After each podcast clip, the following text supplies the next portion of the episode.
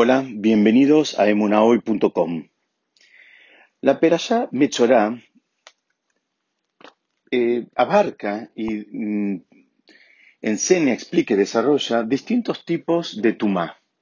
La palabra tumá eh, la podríamos traducir, aunque es una traducción incompleta, como impureza.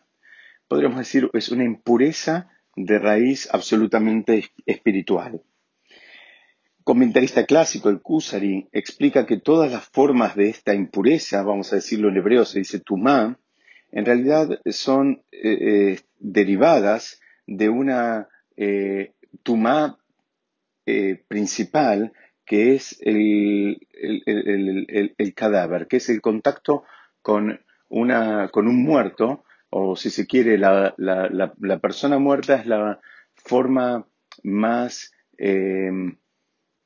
severa de manifestación de esta impureza. Para empezar, vamos a tratar de entender, porque a partir de ahí se derivan otras series de impurezas mucho más cotidianas, insisto, todas son impurezas en términos espirituales, eh, como por ejemplo lo que se conoce en hebreo con el concepto de nidam, que tiene que ver con la impureza espiritual ocasionada por el periodo de la mujer. Les decía que para entender esto tenemos que entender que el judaísmo considera eh, como un valor primordial a la vida y no sigue, digamos, eh, de largo ante un potencial de crear una vida que se pierde. Es decir, ahora vamos a ir entendiendo. El, concepto de esta impureza espiritual, por ejemplo, ante un mm, eh, periodo de una mujer, tiene que ver que, con que esa mujer tenía el potencial de generar una vida, de crear una vida, y ese potencial no se manifestó. Entonces, esa, esa manifestación no concretada de una vida eh, nos llama a recapacitar y a detenernos un minuto. No sigue la vida como si nada hubiese pasado. Y el caso más severo, como dijimos antes, de esta eh, de este concepto de tumá, de este concepto de impureza espiritual, es justamente la desaparición de la vida, es la muerte. Ante la muerte, eh, digamos, todo el potencial de que ese ser, todas las cosas que ese ser podría haber hecho, eh, bueno, se terminó, ya no hay chances, hasta acá llegó. Entonces esa sería la, la, manifestación más severa.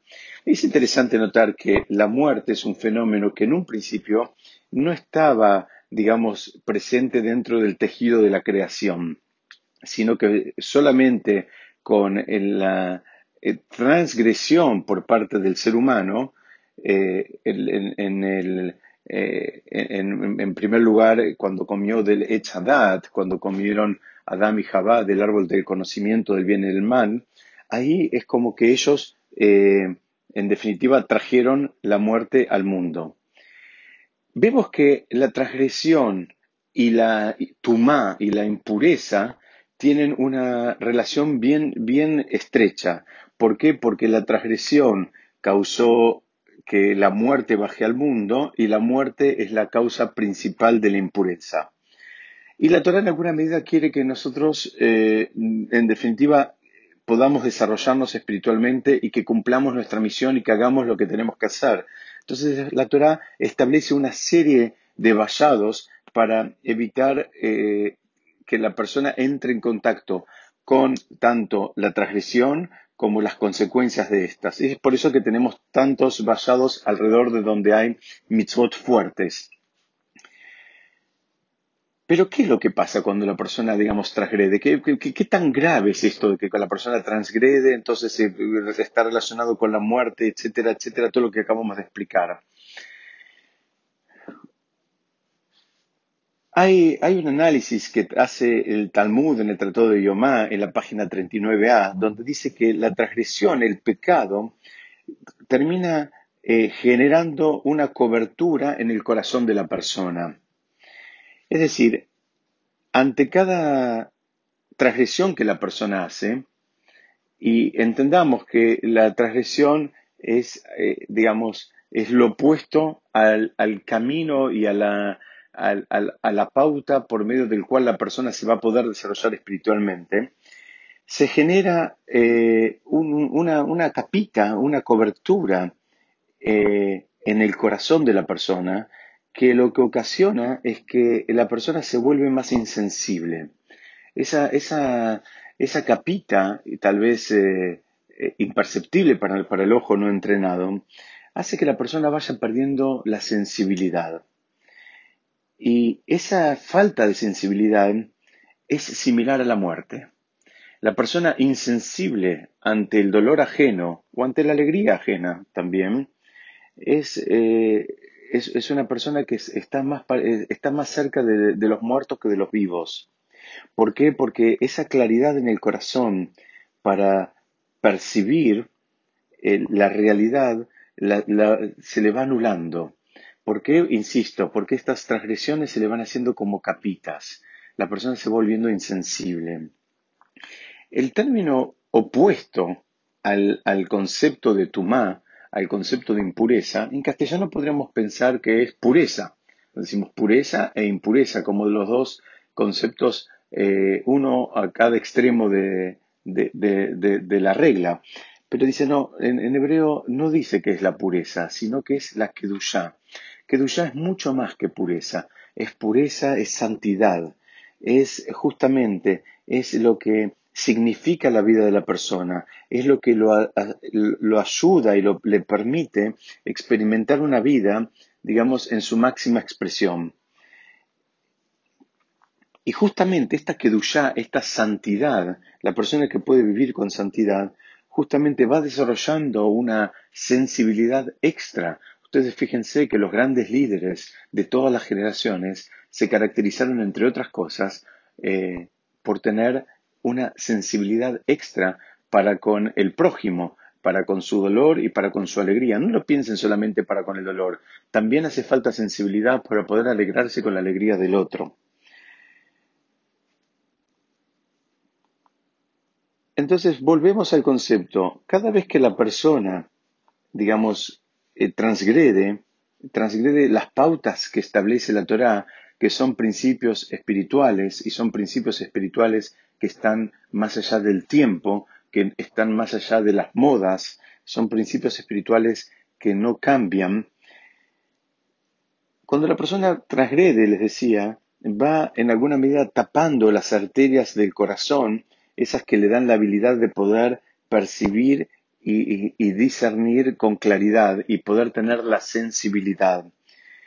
Una persona que no se estremece ante el dolor del otro, y encima, digamos, se enorgullece de eso, es, una señal de que ya perdió toda sensibilidad. Digamos, si la persona presencia, de, alguna manera le toca ver una situación eh, dolorosa en el otro, por, decir, por darle un ejemplo, y esa persona no se estremece, bueno, hay algo espiritualmente que no está bien ahí, hay algo que está mal. Eh, fíjense, nuestros sabios comparan eso a aquella persona que puede caminar descalzo por un camino de, vidrios cortados. ¿Vieron cómo hay esos, esos, este, esas, personas que, que tienen esa supuesta habilidad? ¿Cuál es la habilidad que tienen? La habilidad que tienen es que se volvieron insensibles. La planta de sus pies se volvieron totalmente insensibles. Entonces ahora pueden caminar sobre eh, eh, trozos de vidrios cortados y, digamos, no sienten nada. Casualmente, la Torá nos trae en el relato una, un comentario que también parecería como anecdótico eh, y justamente lo encontramos en relación a Moshe y cuando Dios mismo lo convoca a Moshe por primera vez para convertirlo en el líder del pueblo, Mm, cuando Moshe se acerca a la zarza ardiente, justamente Dios mismo, Hashem mismo le dice, sacate los zapatos porque la tierra en la que estás parado es Kodesh, la tierra es eh, sagrada, podríamos traducir. Pero acá podríamos preguntarlo, ¿y cuál es el problema de estar con los zapatos? ¿Cuál es el problema? ¿Por qué le pide que se saque los zapatos? Y la respuesta que dan nuestros sabios, y nos podemos apoyar en esa para seguir con esta línea de pensamiento que propone el Rab Wolven, es eh, justamente eso. Hashem le estaba diciendo a Moshe, mira, yo quiero que vos seas el líder, yo quiero que vos seas el líder espiritual de toda una generación. Pero para eso necesito que te saques los zapatos. Para eso necesito que estés dispuesto a caminar con una sensibilidad a flor de piel. El líder tiene que tener más sensibilidad que el, resto de las personas. Todos deberíamos tener sensibilidad, el líder la, debe tener todavía más a flor de piel, porque es su responsabilidad. Lo que, lo que ve el líder es lo que en definitiva después va a terminar viendo la comunidad. Y lo que el líder no lo ve, lo que el líder no lo ve como como, digamos, eh, como algo importante, ustedes imagínense qué puede pasar con el resto de los seguidores. Y eso es lo que la Torá singulariza y remarca como eh, detalle que le pide a Shem a Moshe en el momento que lo convoca para ser el líder. No le dice otras cosas que tiene que tener, no le requiere, no le reclama otras eh, condiciones, justamente le pide sacate los zapatos, tener esa sensibilidad a flor de piel. Y ese es el desafío, ese es el desafío de vivir con Kedushá. La Torá nos presenta en esta perashá el problema de la tumá, el problema de la impureza. Y ya entendimos que lo opuesto a esa impureza es la Kedushá. Y el desafío es incorporar esa Kedushá, esa santidad a nuestra vida esa santidad que la podemos entender también como sensibilidad,